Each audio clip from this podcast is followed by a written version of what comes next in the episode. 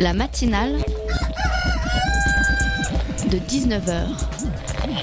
Et bah, c'est une émission qui parle de société, politique, euh, Culture alternative. On va aussi parler de sport, euh, de gens dans la rue. et l'actualité en règle générale. On va peut-être parler des corbeilles à linge pas en osier d'Auvergne. voilà, il y aura, il y aura des invités. Sociologues, des invités chercheurs. Les invités ne diront que des choses intelligentes. Ça va peut-être s'étriper un peu de temps en temps, mais La matinale de 19h, du lundi au jeudi jusqu'à 20h sur Radio Campus Paris. Dans un an, nous aurons depuis deux jours un nouveau président. Ce soir, je vous propose de la politique fiction avec les improbables présidents que nous pourrions avoir. À commencer par Emmanuel Macron et à en croire les sondages, ce dernier représente une véritable alternative pour les sympathisants de gauche comme de droite. S'il avoue en off ne pas vouloir se présenter en 2017 si, Hollande y va, on peut en douter. Le ministre de l'économie, euh, qui n'a pas sa carte au PS, a lancé son mouvement baptisé En Marche et ce matin, dans le Figaro, dont la tendance à droite n'est plus à prouver, on voit la présence de Macron hier à Orléans pour un hommage à Jeanne d'Arc, comme une certaine Ségolène Royal en 2006. La suite de l'histoire, vous la connaissez. Et à voir les images de sa présence hier dans l'Orléanais, on aurait cru voir un homme en campagne serrant les mains et caresser les têtes des enfants et de sourire quand une sexagénaire lui dit, je cite, on est avec vous, continuez de foutre la merde, vous le faites bien. Puis vient le temps du discours et une phrase pour rendre hommage à Jeanne d'Arc, une phrase qui sent bon la métaphore tout de même. Jeanne se fraye un chemin jusqu'au roi, c'est une femme, mais elle prend la tête d'un groupe armé et s'oppose au chef de guerre. Elle était un rêve fou, elle s'impose comme une évidence. Alors doit-on y voir là un homme en campagne? À vous de juger. Quant au deuxième, il se fait rare dans les médias. Mais hier, tranquillement, mais sûrement, c'est dans 13h15 le dimanche sur France 2 qu'il a répondu aux questions de l'homme le mieux coiffé du PAF, Florent Delahousse. Je suis, je suis Arnaud Montebourg avec un petit reportage au début où on voit Aurélie Filippetti, sa compagne, répondre aux journalistes avec de l'amour plein les yeux, décrivant son homme comme quelqu'un On le voit manger avec ses amis de Saône-et-Loire, prendre le métro, faire du Made in France, un combat toujours actif, et gratinant au passage l'image du président de la République, un reportage de 45 minutes autour de sa personne savamment orchestré, sans dévoiler ses ambitions. Pourtant, cela ressemble bel et bien au début d'un homme en campagne. Macron-Montebourg, le match improbable de 2017, une improbabilité que je vois bien devenir réalité. La matinale de 19h, le magazine de Radio Campus Paris. Bonsoir à tous. Dans la matinale, il ferme les frontières, ouvrons nos écoles. Une tribune lancée par des étudiants et des professeurs favorables à l'accueil dans les écoles et les universités de France de migrants publiés dans l'IB. Deux membres du réseau Résum à l'origine de la publication seront avec nous dans la première partie de l'émission. Musique inclassable et hybridation artistique, c'est la promesse du festival Extension, 16e du nom, un rendez-vous annuel qui ne choisit pas entre les musiques et les catégories artistiques. Il se plonge dans les limites des genres. Le directeur du festival se rend dans notre studio pour la seconde partie de l'émission à 19h30. Erwan sera sur, euh, dans, nos studios pardon, pour la chronique. Réagissez sur les réseaux sociaux hashtag matinale 19H sur notre, compte at Campus Paris. Il est 19h04 sur les 93.9 et jusqu'à 20h, la matinale vous accompagne. Mes universités, si je me ferai pas prier pour y retourner. Bien sûr, le monde a changé, tout ça c'est du passé, mais ce passé, faut pas vous étonner. Il est tellement présent qu'on ne comprend plus maintenant ce qui ne tourne pas rond dans vos universités. Philippe Clé sur le 107.7, ouvrir les portes de nos universités, de nos écoles à celles et ceux qui fuient les guerres, les discriminations, les persécutions et les désastres économiques et environnementaux, quel que soit leur statut administratif et leur nationalité. C'est l'introduction de la tribune publiée par Libération, rédigée par le collectif Fraisum, composé d'étudiants et de professeurs, une tribune signée par Alain Badiou, Thomas Piketty ou Frédéric Lordon, entre autres. Pour en parler ce soir, Gabriel Pratt et Pauline Bertolon, deux étudiants du membre du collectif pardon, Résum. Bonsoir. Bonsoir. Euh, Elia est avec moi, membre de la rédaction, il m'accompagne pour cette interview. Bonsoir. Alors, euh, vous aurez cette tribune en évoquant l'impuissance de l'Europe à, je cite, mettre en place des politiques d'accueil respectant la dignité et l'intégrité des exilés. Est-ce qu'on peut vraiment parler euh, euh, d'impuissance? De la part de l'Europe? Oui. Oui, je pense que je pense qu'en fait que l'Europe sait assez bien ce qu'elle fait. Donc son impuissance euh, n'en est pas, je pense, n'en est pas vraiment une en fait. C'est-à-dire que de, de mon point de vue, en tout cas, euh, on a constaté et euh, depuis le terrain euh, des logiques d'attente interminables mises en place qui en fait découragent les, les migrants à vouloir rester sur le pays ou faire des demandes et qui en fait les, les encouragent du coup à rester dans un, un état de désœuvrement total.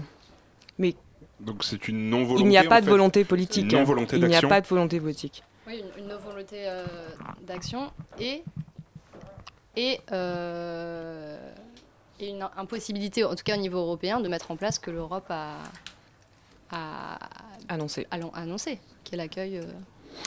Vous dites que l'Europe parle plus de chiffres et de flux que de considération envers, je cite, des femmes et des hommes individus animés de projets et de désirs. Euh, pourtant, les chiffres, ils sont quand même importants avant de pouvoir établir une politique d'envergure, non? Les chiffres, les chiffres sont très importants, bien sûr, et euh, des chiffres, on en a besoin aussi pour pouvoir mettre en place des plans précisément. Mais la question, c'est plutôt la manière dont on catégorise ces personnes et la manière dont on s'adresse à elles. C'est-à-dire qu'en fait, ce qu'il se passe vraiment, c'est-à-dire que ces, personnes-là n'en sont plus et deviennent en effet des masses de chiffres qui où ils perdent toute individualité, où ils perdent même le- le- le- leur première identité comme le prénom, où ils sont uniquement assimilés à des catégories euh, administratives dans des chiffres. Elia La tribune parue dans Libération euh, il y a une semaine le lundi 2 mai s'ouvre, je cite, sur euh, Nous avons été les témoins de la logique interminable qui dépossède à petit feu les demandeurs d'asile de tout espoir. Est-ce que vous pouvez nous en dire un peu plus sur euh, ce que vivent les migrants à leur arrivée en France? Alors pour vous donner juste un, exemple du parcours qu'ils ont à effectuer, parce que chaque cas est différent, une fois que l'individu migrant est déjà en France, il doit d'abord aller à la préfecture pour recevoir un récipicé, pour ensuite déposer une demande d'asile à l'OFPRA. C'est déjà une première étape, sachant qu'il n'y a aucune structure de préaccueil avant.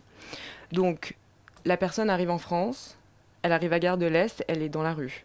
Elle va à la préfecture pour faire sa demande. Elle attend entre 1 à 3 mois, qui est en théorie le délai légal, mais en fait ces délais sont, ces délais sont dépassés. Ensuite, elle peut faire de sa demande à l'OFPRA.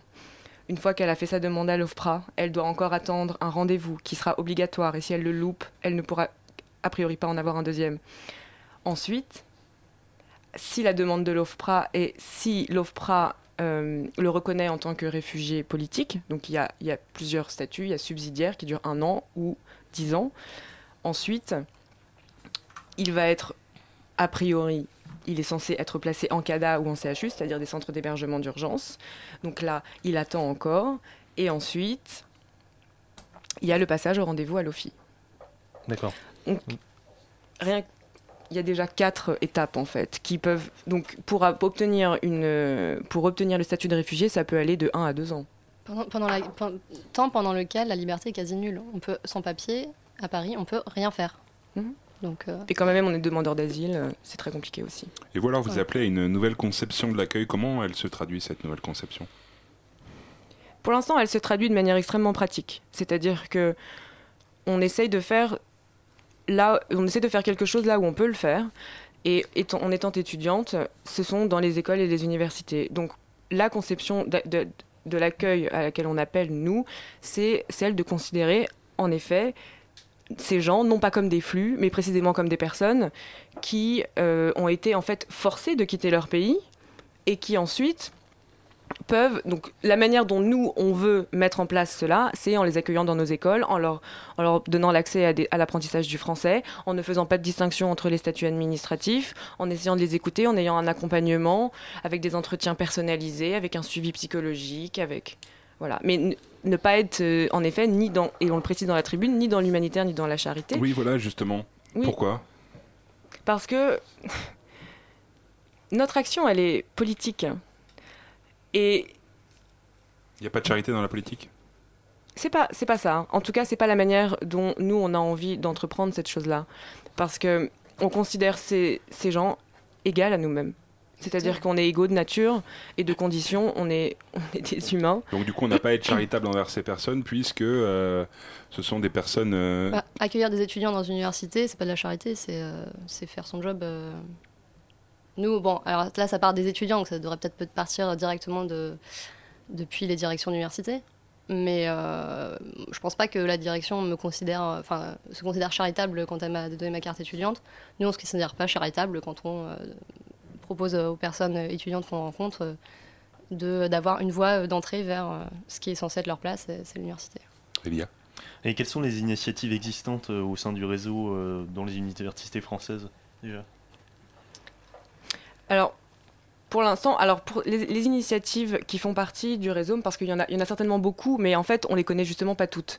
Et l'objectif du réseau, c'est aussi de mettre en réseau toutes les initiatives ou qui sont déjà euh, montées ou qui vont potentiellement se créer. Pour l'instant, en tout cas au sein du réseau, il existe les initiatives euh, de l'ENS qui s'appelle Programme étudiant invité, donc qui existe et à l'ENS et à l'ENSAD, donc c'est l'école des arts décoratifs. Il y a également donc euh, AgroParisTech qui monte un programme. Il y a le programme étudiant exilé de l'EHESS. Il y a les collectifs euh, RESF Paris 8, les collectifs de Paris 7. Alors, de... Oui, oui, il y a- Ouais. il y, a plusieurs, euh, plusieurs initiatives. Ouais. Mais comment elles se traduisent concrètement sur le terrain?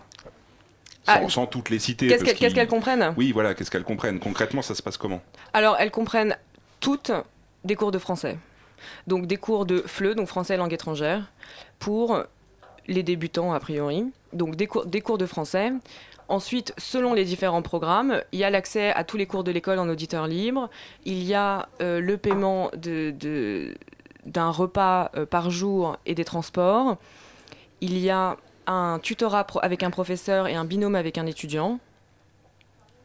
Et ça concerne qui? Ça concerne les, les, les individus en trajectoire migratoire qui étaient des étudiants ou qui n'ont pas pu reprendre leurs études, commencer leurs études.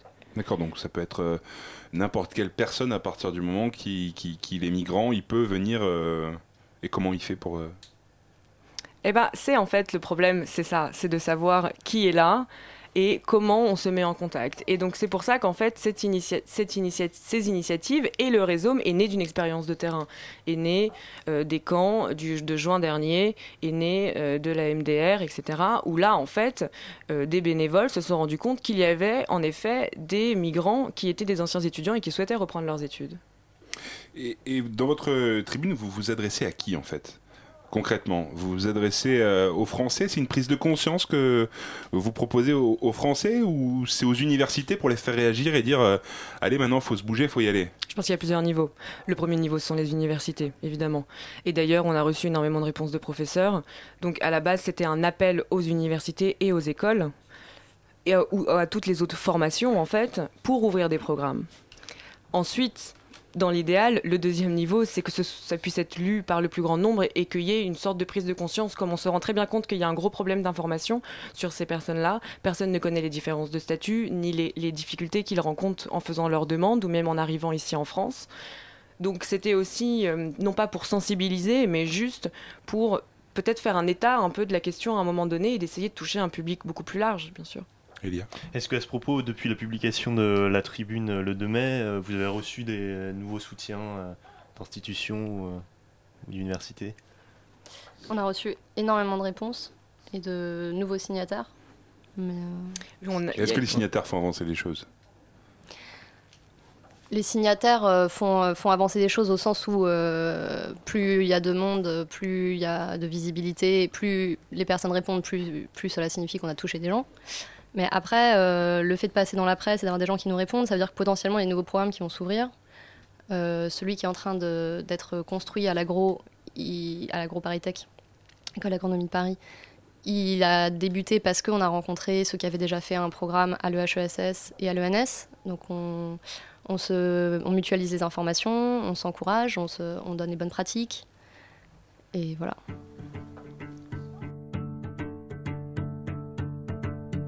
La matinale de 19h, le magazine de Radio Campus Paris.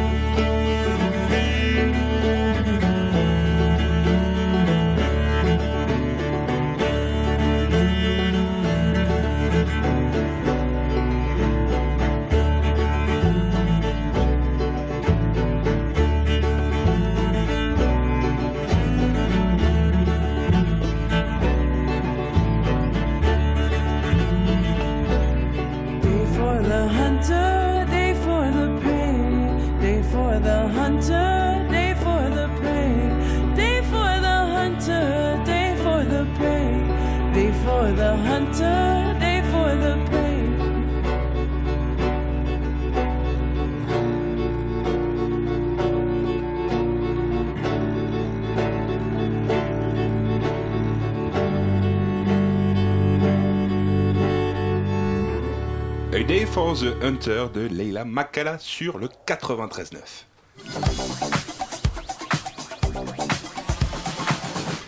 « 19h18, nous sommes de retour sur Radio Campus Paris avec Gabrielle Pratt et Pauline Bertolon, deux étudiantes membres du réseau Résum, à l'origine d'une tribune dans l'IB pour l'accueil des migrants dans les écoles et les universités. Euh, J'ai une question euh, peut-être un peu bête, mais euh, votre tribune, est-ce que c'est pas juste une toute petite réponse à euh, euh, ce qui est la grande question de l'immigration actuellement en Europe? Non, non, quand même pas là. Non, on va pas si loin. euh, on va pas si loin que ça. Nous, on essaye euh, de, euh, de parler de ce qu'on fait et d'appeler des gens à, euh, à nous contacter pour voir tout ce qu'on peut faire ensemble de plus. Mais on ne résout pas toute la question de l'immigration en Europe. La résoudre, c'est sûr que non. Après, on la pose peut-être différemment. Et en tout cas, il est évident qu'on s'inscrit dans ce contexte de politique migratoire européenne. On s'inscrit aussi dans, euh, par exemple, le contexte de la- de l'accord UE-Ankara, etc., qui a été passé euh, avec les pays européens. Donc, nécessairement, on est, mais tout simplement, on est en contact avec, euh, en, contact, on, on rencontre ces politiques aussi avec euh, les étudiants avec lesquels on travaille, ou parce qu'ils ont des amis qui peuvent pas venir, parce que voilà, donc on est nécessairement lié à ce contexte-là. Une petite pierre qui construit à con- construire quelque chose de, de plus grand, c'est ça Espérons. Vous déclarez euh, le droit à l'éducation, à, à l'apprentissage du français, à la reprise des études euh, est important car souvent les personnes en exil n'ont pas accès à des cursus scolaires ou universitaires et les associations de cours de français sont débordées. Euh, comment rendre l'apprentissage du, du français euh, réalisable concrètement sur le terrain au quotidien? Il faut plus de moyens. Ouais. Parce que les associations, en plus, c'est pas toujours des professionnels de, de français langue étrangère. Faire un cours où il n'y a aucune langue intermédiaire, un cours de langue, c'est pas euh, évident pour euh, tout le monde. Donc euh, il faut il faut qu'il y ait des, des personnes formées qui soient disponibles et que leur mission soit uniquement ça. Oui, parce qu'en en fait, la, ce qu'on a oublié de préciser, c'est que la majorité des programmes, en tout cas, qui font partie du réseau, sont... Enfin, ce sont des, des étudiants, des professeurs et du personnel d'administration bénévole. Donc c'est vrai que l'ennui aussi des, des- des cours de français, c'est qu'il y a un manque de moyens, il y a un manque de personnes formées, il y, a un- il y a un manque de lieux, il y a un manque d'espace, il y a, il y a, Et comment, il y a les, il y a les clients, mais il, y a pas le- il manque tout le reste. et comment financer euh, C'est la grande question. Je vous vois vous le bouger demande la tête. Moi, je ne sais pas. C'est à vous de me répondre. Vous travaillez dedans. Alors après, en fonction de chaque programme, euh, les, les administrations euh, ont soutenu ou ont été à l'initiative de certains des programmes et donc ont pris en charge les coûts de certains cours. Après, il y a une, euh, une, alternative très intéressante qui s'est développée par exemple à Paris 7, euh, c'est-à-dire qu'en fait, ce sont les étudiants en master de français langue étrangère qui font leur stage de fin d'études en donnant des cours de FLE aux étudiants exilés dans le collectif du Paris 7. Donc ça pourrait être une forme de solution, par exemple. Et, et apprendre le français, c'est la clé d'une intégration réussie. En tout cas, c'est le meilleur début.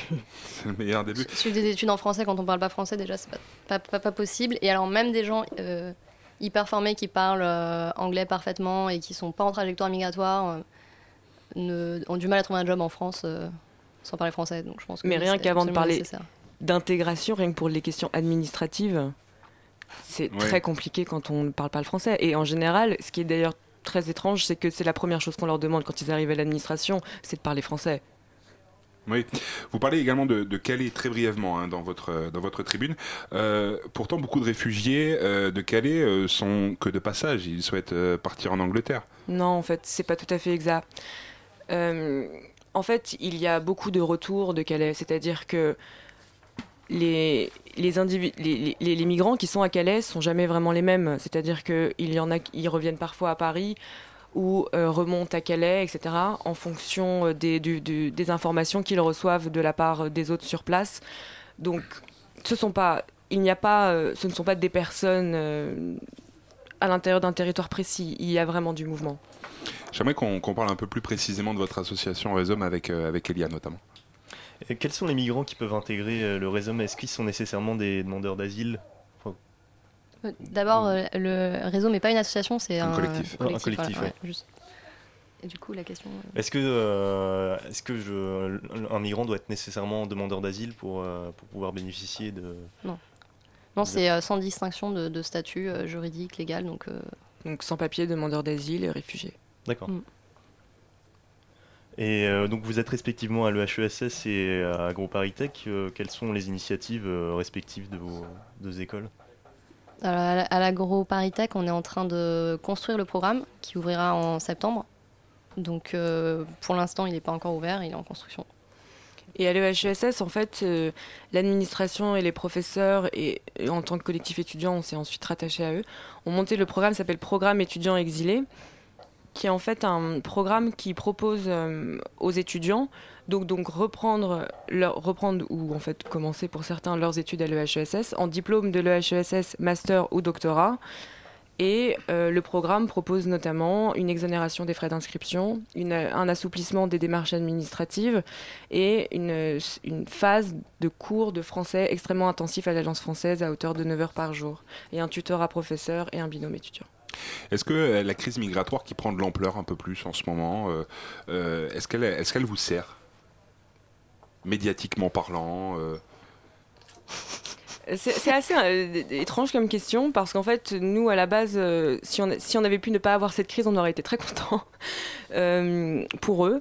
Mais non, je pense pas parce que d'autant plus qu'en fait, on vient à peine de commencer à essayer de, de sortir une tribune dans Libération qui était en fait un appel et notre objectif, c'est pas du tout d'essayer d'avoir une présence médiatique, c'est d'essayer de. Mais est-ce que la présence médiatique, quelque part, ne permet pas d'avoir plus de, personnes qui, qui rejoignent votre collectif ou des gens qui se disent Ah bah tiens, moi aussi, je vais donner mon argent euh, Bah, Je suis Si une ça- prof de retraite à la prof de français à la retraite, j'ai envie d'aider. euh.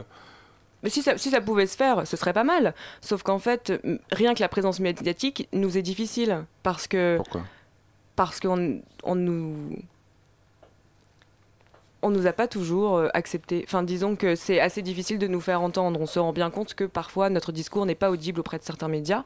Pourtant, euh, j'ai regardé quand même sur Internet cet après-midi, euh, vous avez été, par le biais de votre tribune, euh, médiatisé, exposé médiatiquement dans de nombreux euh, articles que j'ai pu lire. euh. Mais tant mieux, parce que c'était pas couru d'avance. hein. Non, Ça pas fait du longtemps euh, qu'il y a des initiatives quand même. Ouais. Et puis la publication de cette tribune n'a- pas été non plus extrêmement évident. Je veux dire, il faut pas, il faut, on n'est pas dans, dans, dans un objectif d'avoir de plus en plus de présence médiatique pour avoir de plus en plus d'individus. En fait, ce, ce dont on, a- on appelle pas, ce dont on appelle, enfin, on appelle aux, aux universités et aux écoles, parce qu'en fait, les migrants, ils sont déjà là. Donc, eux, eux, ils sont déjà là. On a juste besoin de plus de personnes, de plus d'espace pour pouvoir mieux les orienter, tout simplement. Euh, votre tribune a été euh, publiée la veille de l'évacuation du, du lycée Jean Jaurès où se trouvaient euh, Ouais. 270 migrants, un peu plus. Euh, quelle est votre position, vous, sur la politique de la France dans cette crise migratoire? Je vous vois lever les yeux au ciel. Ah C'est oui. pas de la télé, on fait de la radio, donc je l'explique aux auditeurs. Nous, on n'est pas. Enfin, encore une fois, on, on peut- notre ambition euh, en tant que rhizome, c'est pas de, de juger euh, toute la politique ou de, ou de, ou de résoudre Vous devez les- bien avoir un avis quand même. tous les problèmes. Après, évidemment, si on était complètement satisfait, on n'aurait même pas écrit de tribune, on n'aurait pas eu besoin, tout serait déjà fait euh, avec notre soutien. Mais là, c'est pas le cas, clairement. Et pourtant, sur votre tribune, vous critiquez l'Europe, vous critiquez euh, euh, euh, les universités peut-être qui ne bougent pas, euh, vous critiquez pas la politique de la France dans la crise migratoire? Bah si, parce que l'incapacité de l'Europe, c'est c'est de. Ça inclut la France. Ça, ça inclut le fait que la France ne suit pas euh, ce qui a été. euh, ce que, ce que l'Europe a annoncé. Pour nous, ça va sans dire. En fait, si. Enfin, je veux dire, notre, notre position, je pense qu'elle s'énonce aussi par l'action qu'on mène. C'est-à-dire que, tout simplement, euh, on est évidemment contre cette politique migratoire qui laisse les gens dans l'attente euh, interminable. C'est exactement ce qu'on décrit. Et donc, pour répondre à ça, on, nous, on a choisi d'essayer d'ouvrir des programmes dans nos universités et nos écoles. Elia Et euh, dans, dans quelle ville en France on peut, on peut trouver euh, ces réseaux euh, Est-ce que c'est seulement à Paris ou euh, on a un peu... Alors justement, l'objectif de cette tribune, c'était aussi euh, de que les initiatives dépassent Paris précisément. Et d'ailleurs, on a eu des réponses euh, de, l'école d'art de Dijon. Euh, il y a aussi les ENS de Lyon, Rennes et Cachan. Il y a aussi le HSS à Marseille. Mais on, on aimerait au mieux qu'il y ait des initiatives dans les grandes villes étudiantes euh, comme Lille, Amiens, Grenoble, Montpellier. Et il y en a sûrement en fait. Parce qu'on Oui, on sait, on pas, en créant le réseau, mais au fur et à mesure, on se fait rejoindre par euh, d'autres euh, d'autres collectifs dont on n'avait pas connaissance. Et avoir des personnalités euh, comme Alain Badiou, euh, Thomas Piketty ou encore euh, Frédéric Lordon, très engagés notamment sur, sur Nuit debout, euh, c'est un plus euh, d'avoir des signataires comme ça sur votre tribune À votre avis? Je sais pas, je vous pose la question. Pour vous répondre honnêtement, à la base, c'était euh, c'était une demande de la part d'un média. En fait, c'était une forme de chantage. C'est-à-dire que les médias vous ont obligé, Ils nous ont demandé, euh, pour asseoir la publication, d'avoir cela. Ces Donc- personnes-là ou des personnes euh, de renommée? Des personnes de renommée. D'accord, sans cibler forcément euh, les personnes. Et, et justement, euh, le fait que les signataires soient, soient éclectiques, euh, on retrouve des élèves, vous donc, des enseignants, des artistes également. Mm. Euh, ça, c'est- ça apporte quoi cet é- éclectisme justement ça, ça montre que tout le monde est, est ouvert, ça montre que tous les, les corps de métier peuvent se rassembler autour de... Mais c'est pas c'est pas si varié que ça. Enfin, je veux dire, je comprends pas la différence entre les artistes et les enseignants, parce que finalement, les, les artistes Bah, qui j'ai nous vu ont rejoints, une réalisatrice, c'est des- j'ai vu euh, Mais ils une enseignent, en fait. Ils enseignent, ouais. Parce D'accord. qu'on a, la- on a la FEMIS, par exemple, dans le Rhizome, qui est l'école euh, de cinéma. Donc, euh, on a l'ENSAD, c'est une école d'art. Donc en fait, au contraire, c'est pas assez éclectique, je pense. Ouais. C'est-à-dire que c'est quand même les, signat- les, signat- les signataires sont issus ou des milieux artistiques ou de l'enseignement. C'est pas du tout assez Plutôt des éclectique. sciences humaines, d'ailleurs. Et des sciences on a humaines. vraiment un manque pour l'instant. Mais ça arrive, mais on a un manque de variété dans les formations proposées. euh. Tout à fait. Et donc concrètement, ce soir, vous lancez un appel euh, aux autres pour qu'ils puissent venir vous rejoindre. Exactement. Donc cette tribune, elle est à lire euh, sur Libération. Si on veut rejoindre Rhizome, comment on fait? Vous pouvez nous contacter. Alors, on a un site internet, rhizome.org ou contact at rhizome.org. Voilà, vous avez donc toutes les informations euh, pour euh, vous joindre à ce collectif. Merci euh, Gabriel, merci Pauline, merci à toi Elia.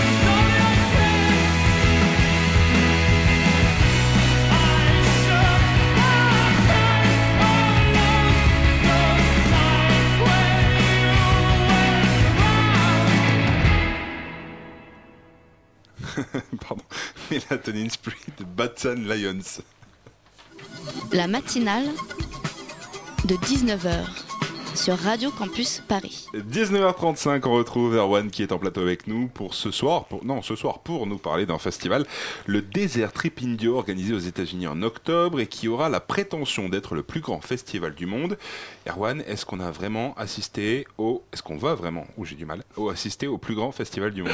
Eh ben ça dépend Thibaut, hein. si vous avez plus de 60 ans et qu'à vos oreilles toutes les musiques actuelles autour repompées sur ce qui se faisait dans les années 70, alors peut-être que le Desert Trip Indio ce sera pour vous l'occasion de revivre Woodstock en version bobo friqué et beaucoup plus sage, hein. parce que quand on lit le, le code des bons comportements à adopter que les organisateurs ont publié, ça donne pas envie de rigoler. hein. Méfiez-vous de votre consommation d'alcool et de votre langage, pas de gros mots en public. Mais qu'est-ce qui justifie justement ce titre de, ce titre de plus grand festival du monde Euh, Qui sont les artistes qu'on pourrait y voir par exemple? Oui, c'est vrai, Thibaut, il faut parler de ça. La programmation, c'est le gros atout euh, qui est mis en avant par euh, le festival, le line-up.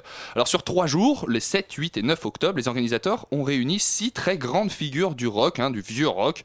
Donc, on aura les Rolling Stones et Bob Dylan le vendredi, McCartney et Neil Young le samedi, Roger Water et les Who le dimanche.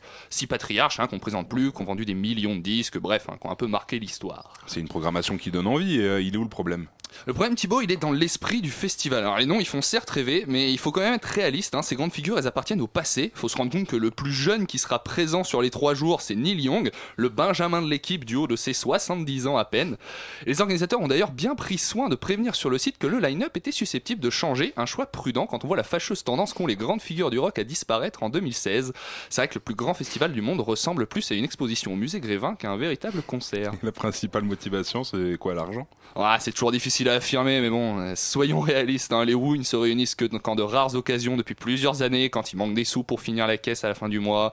Il y a longtemps que les Rolling Stones et Paul McCartney ont abandonné l'esprit rock pour celui du portefeuille. Le festival, en fait, il est organisé par les promoteurs de Coachella, qui est l'ancien, un ancien très grand festival dans le monde, qui est devenu depuis plusieurs années un espèce d'immense défilé de stars sans âme. Et justement, le Desert Trip Indio, il se déroulera à quelques mètres de l'endroit où Coachella est organisé. À votre avis, où ça? Eh bien, dans un polo club de luxe. Et si le lieu ne suffit pas à vous faire comprendre que les pauvres ne seront pas forcément les bienvenus, le prix finira de vous convaincre. Un pass pour une journée, pour deux concerts donc. hein. Le moins cher pour une personne, ça coûte 199 dollars. On a calculé, ça fait 174 euros, c'est environ une trentaine de kebabs. Et encore, ça fait un, plus cher que pour un pass 3 jours pour le festival Download à Paris. Alors après ça, si jamais vous gagnez à la loterie dans la semaine, vous pourriez toujours vous payer le plaisir de prendre le pass premium plus plus plus platine à 1600 Plus le voyage. Plus le voyage, hein, attention, euh, quand même un investissement sur le long terme. hein. Appelez votre banque avant. Sauf si les Américains nous écoutent. On est écouté partout, Thibaut. Alors en tout cas, on ne sait pas si le Desert Trip Indio ce sera le plus grand festival du monde. Une chose est sûre, c'est que ce sera le plus cher cette année. Et contrairement à ce qu'on peut lire sur leur site internet, on serait étonné qu'il soit ouvert à tous. Merci beaucoup Erwan, tu restes avec nous. La matinale de 19h 19h38 sur Radio Campus Paris. Ne pas faire de choix entre les musiques et catégories artistiques, c'est le choix justement du Festival Extension qui propose depuis le 3 mai et jusqu'au 20 sa 16e édition. Cette année, une place plus importante est faite aux femmes musiciennes et aux musiques électroniques. Pour nous parler du festival ce soir, Wilfried Wendling, bonsoir. Bonsoir. Donc vous êtes directeur de la, la Muse en circuit. Absolument, la Muse en circuit qui a été créée par Luc Ferrari en 1982 et qui est depuis un centre national de création musicale. Alors on y reviendra, Erwan est toujours avec nous. Toujours là. Euh, Wilfried Wendling, euh, ne pas faire de choix entre les musiques et catégories artistiques, c'est c'est quoi? C'est laisser libre cours à son imagination? Ah, de toutes les façons, peut- peut-être qu'en art, c'est un peu ce qui est essentiel de laisser euh, libre cours à l'imagination. Après, effectivement, c'est lié aussi à notre euh, label qui s'appelle Création musicale. Alors, je ne sais pas du tout ce que ça veut dire. Et c'est bien comme ça, justement, c'est d'essayer de ne pas trop définir et de décloisonner le plus possible le type de pratique musicale. On vient traditionnellement, effectivement, des musiques contemporaines électroacoustiques, donc tout ce qui est un peu souvent classé dans les musiques expérimentales, et, et- etc. Mais on fait un- une large part entre les musiques écrites, les musiques improvisées, les musiques qui sont plus issues du rock ou celles qui sont plus issues du classique. Et on essaie justement de tracer ce chemin entre euh, différents types et différentes pratiques. On laisse courir euh, no- notre imagination, mais c'est aussi une certaine prise de risque d'aller aussi loin dans, l'en- dans la- dans le mélange des genres finalement. C'est absolument ça. Je pense que c'est vraiment effectivement notre mission essentielle, c'est de prendre des risques à un endroit où effectivement le, monde musical est extrêmement cloisonné, où on entend effectivement toujours à 99% le même type d'harmonie, le même type de rythme, le même type euh, de, rapport effectivement aux instruments. On essaye de défendre tout le reste, c'est-à-dire tout ce qui effectivement essaye de, de s'affranchir des règles habituelles euh, de la musique et souvent pour le plus grand plaisir des spectateurs parce qu'on on découvre là effectivement la palette immense qu'il y a en musique et les plaisirs immenses qu'on peut y, y avoir. Et à partir de quel moment justement on peut, euh, ne- on peut dire qu'on ne classe pas une musique? À partir du moment où elle ne respecte pas les codes euh, musicaux qu'on a l'habitude d'entendre sur euh, les radios notamment? Ah, c'est une question, euh, c'est une question très très compliquée qu'on n'arrive jamais vraiment à résoudre. Alors il y a une partie instinctive quand on programme, on est toujours euh, confronté effectivement à ce qui nous plaît, ce qui nous plaît moins.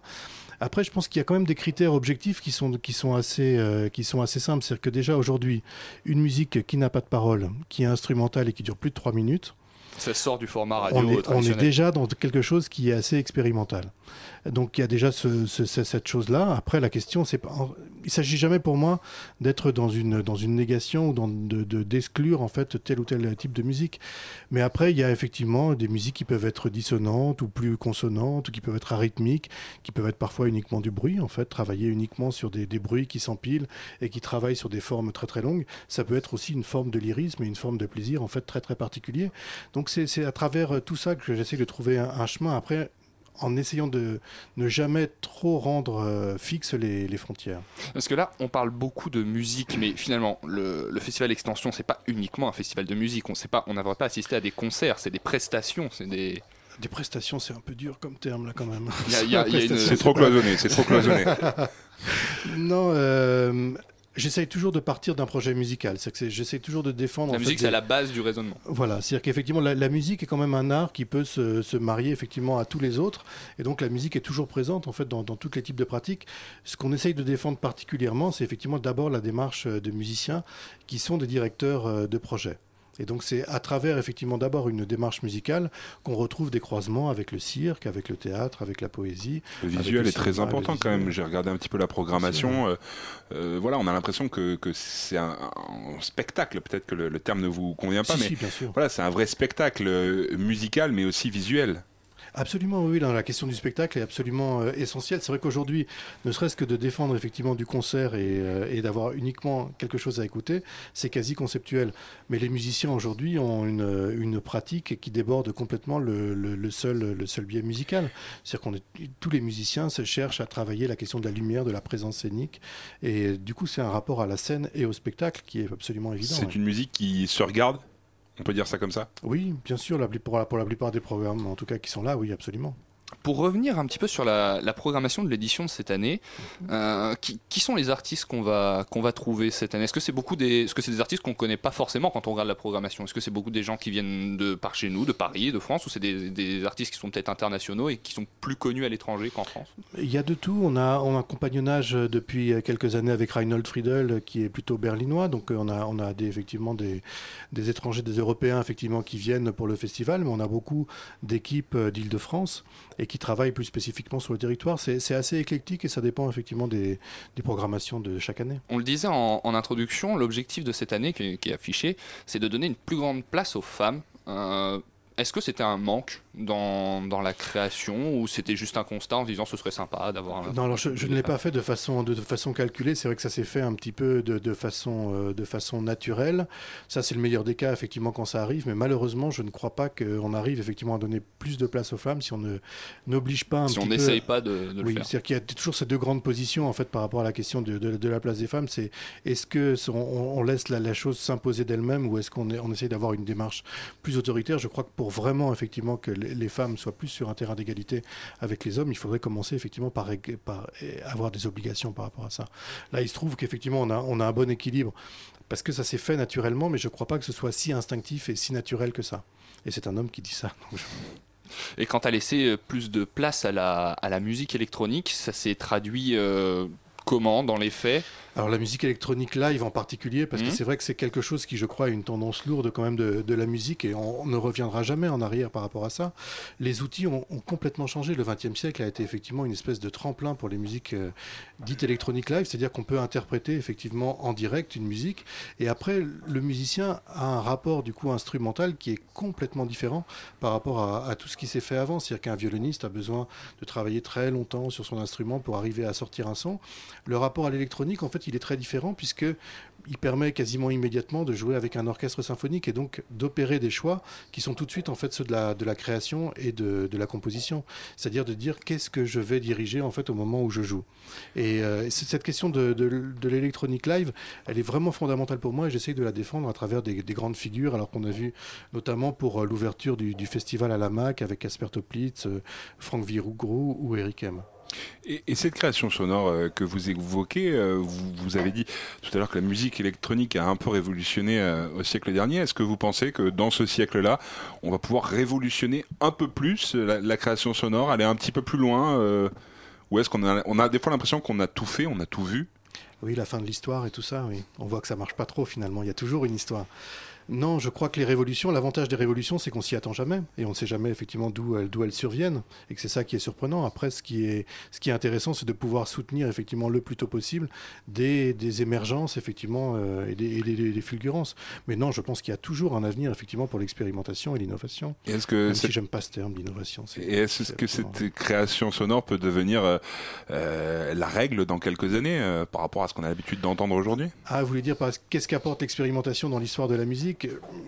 C'est une question, c'est une question complexe et en même temps, on la retrouve de façon évidente. Tout ce qui s'est passé au XXe siècle, euh, que ce soit les, les- musiques aton- atonales ou la musique électronique, on la retrouve aujourd'hui autant dans le cinéma que même dans la pop culture, où on est très surpris effectivement de réentendre des sons qui datent d'il y a 30 ans, 40 ans, et qui sont réutilisés de façon autre dans un répertoire en fait beaucoup plus populaire entre guillemets.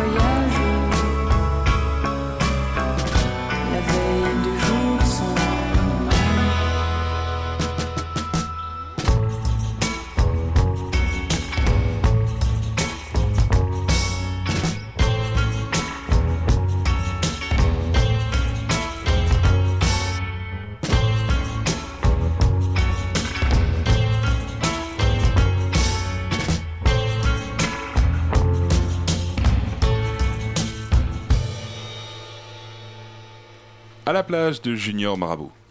La matinale de 19h du lundi au jeudi jusqu'à 20h sur Radio Campus Paris. Et vous êtes toujours à l'écoute du 107.7 à 19, euh, du 93.9 à 19h50. Désolé. Nous sommes avec Wilfried Wendling, directeur de la Muse en circuit et organisateur du festival Extension consacré aux musiques inclassables. Erwan, tu as une question? Oui, je voulais revenir un petit peu sur ce qui s'était passé ce week-end euh, au festival. Alors c'était une- une- un événement qui s'est passé au musée d'art contemporain euh, et qui était organisé avec une classe de lycée, c'est bien ça? Absolument. Alors la mise en circuit a un gros travail pédagogique qu'organise magnifiquement Sébastien Béranger et on travaille régulièrement avec euh, effectivement alors tout ce qui est enseignement supérieur, mais également avec les collèges et les lycées. Alors à travers une euh, une action qui s'appelle euh, Radio Oratorio où on travaille sur les sonneries en fait des écoles et on travaille à essayer de sensibiliser en fait des collégiens ou des lycéens autour de simplement la prise de son. On en parlait un petit peu hors antenne justement effectivement on peut prendre un son avec un micro comme on est en train de le faire là et tout d'un coup Tout d'un coup, il se passe quelque chose. ces petites choses-là, tout d'un coup, Et on là, se dit c'est différent. Et là, effectivement, tout d'un coup, on sort de- du cadre habituel. Et pour autant, en fait, il peut y avoir un grand plaisir à ces petits frottements et à ces sons, à ces sons étranges. Simplement, il faut arriver à avoir un petit peu le, temps et pas la ça à pédagogie. Tiffany. si, si, mais j'arriverai à convaincre Tiffany. On va s'écouter peut-être un petit extrait de ce qu'on pourra entendre pendant le festival.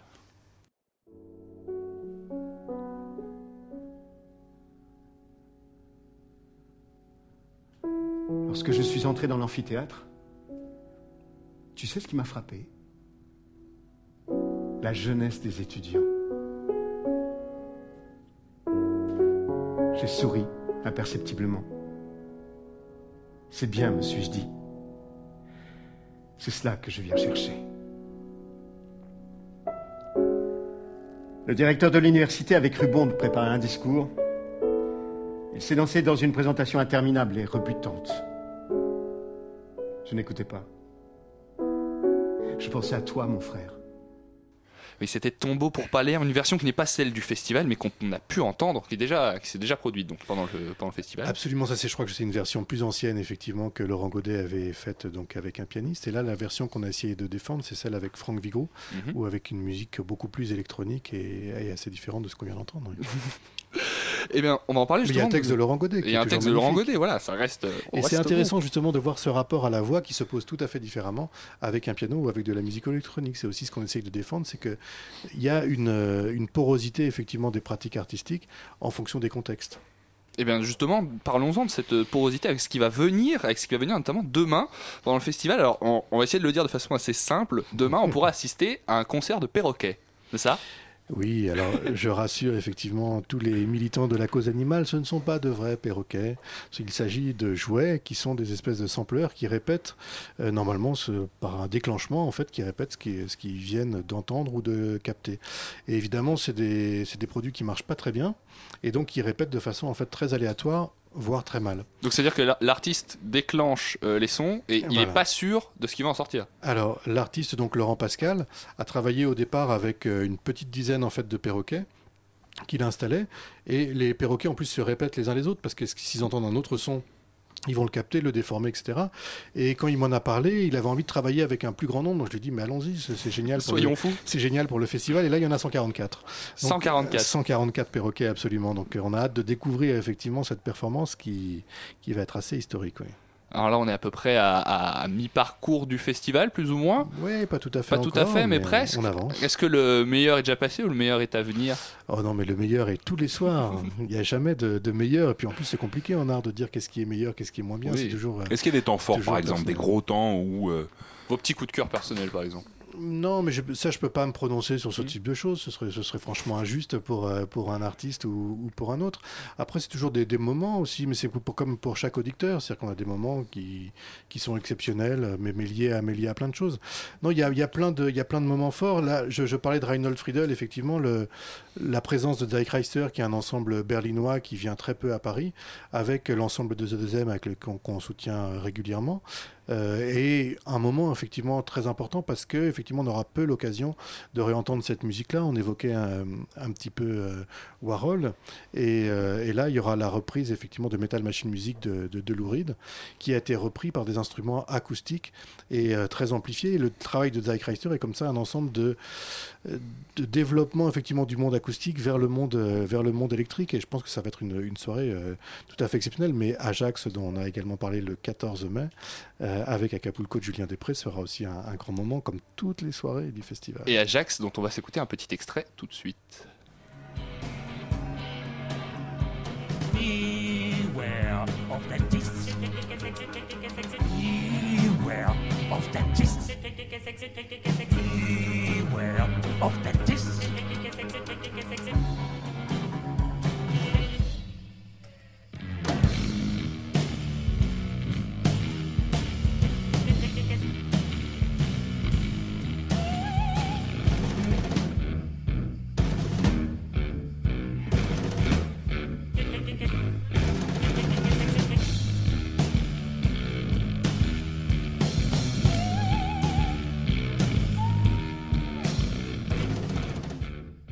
c'était Ajax, qu'on me donne un ennemi de Mathieu Bauer, si je ne dis pas de bêtises, qu'on pourra entendre du coup cette semaine. Absolument, Mathieu Bauer. Ça, on le- l'entendra. Ça, on l'entendra. Ça, absolument, c'est cette version-là qu'on va entendre, ou à peu près en tout cas, et qui est, un, qui est un spectacle qui tourne depuis quelques années. Mathieu Bauer est, metteur en scène et, batteur. Il dirige le nouveau théâtre de Montreuil, et il a créé avec An- André Wilm ce, ce- ce projet autour, comme on l'a entendu, effectivement, d'un groupe euh, très rock, mais avec un rock aussi très affranchi, effectivement, des, des pratiques habituelles euh, du rock. Et puis avec cet acteur euh, absolument monumental et, et exceptionnel qui est André Wilms, qui a connu Heiner Müller, et ce montage de texte qui, qui fait du coup une, une- une- un moment et un spectacle absolument incroyable. Est-ce qu'on peut dire que le festival Extension est un festival d'art contemporain Avec toute l'imagerie, imagine- tout l'imaginaire qui va avec? L'art contemporain voulait dire par rapport aux, aux arts plastiques, c'est-à-dire que le festival Extension est vraiment un, un- un festival de musique. Oui, mais par rapport au, côté euh, un petit peu alternatif, justement. Bah, le, alors, problème, c'est la question de la musique contemporaine. On essaye de s'en sortir un petit peu. Donc, le Mhm. terme de contemporain, en fait, en tout cas pour ce qui concerne la, la musique, sent pour moi un peu la naphtaline. Donc, ça sent plutôt les années 60 Vous essayez que le troisième millénaire. Donc, on essaye plutôt de parler en fait de, de, de musique, de musique différente, de création musicale, voire de musique expérimentale, qui reste encore effectivement une chose euh, un petit peu plus ouverte. On en parlait un petit peu en, en off. Comment on, comment on fait pour faire venir le public dans ce genre d'endroit où finalement on, peut se dire que la démarche est un, petit peu plus difficile à faire? Est-ce que je ne vais pas vous poser la question si, si brutalement, mais on imagine qu'il y a quand même du monde qui vient. Ah, le festival est tout le temps plein, oui. Et- Donc on n'a pas de problème avec les publics particulièrement. Après, c'est des questions de, comme je vous le disais, des questions de moyens donnés effectivement euh, aux artistes. C'est-à-dire que la création musicale est très très peu soutenue, euh, y compris en France. Mais après, quand on a les moyens de communication habituels et qu'on a des lieux qui sont euh, qui accueillent de façon normale, on n'a aucun problème de public. Et au contraire, ce qu'on arrive à travers justement ce décloisonnement à la fois des pratiques musicales et avec les rencontres avec d'autres disciplines, c'est à convaincre des publics qui connaissaient pas et qui disent mais en fait c'est super, ça marche vachement bien et, et on découvre d'autres plaisirs. Merci beaucoup. Euh, des infos, peut-être, euh, pour ceux qui veulent aller se renseigner sur le festival. À lamuse.com, tout le festival est, est inscrit dessus et toutes nos activités tout au long de Très l'année. C'est jusqu'au 20 mai. Merci beaucoup, Wilfried Wendling. Merci à vous. Et oui, il n'y a pas de virgule. du coup, on passe tout de suite euh, bah, à pièce détachée qui vous attend dans quelques minutes. Oui, dans deux minutes. Bonsoir. Bonsoir. Alors, on parle de quoi ce soir? Ce soir, on reçoit la comédienne Manon Torel pour parler d'un super dispositif mis en scène par le théâtre de l'Odéon, Adolescence et Territoire, qui euh, donne des cours de théâtre à des jeunes ados de Paris Nord et sa banlieue, et qui monte un spectacle que j'ai vu la semaine dernière et qui était génial. Eh ben, on ira voir ça nous aussi dans l'équipe de la matinale. Très bonne soirée à tous à l'écoute de, de pièces détachées. Merci à Tiffany à la réalisation. Merci à Elsa à la coordination et à la rédaction en chef. Et Camille, merci à toi Erwan. Au revoir. Merci à toi Thibaut.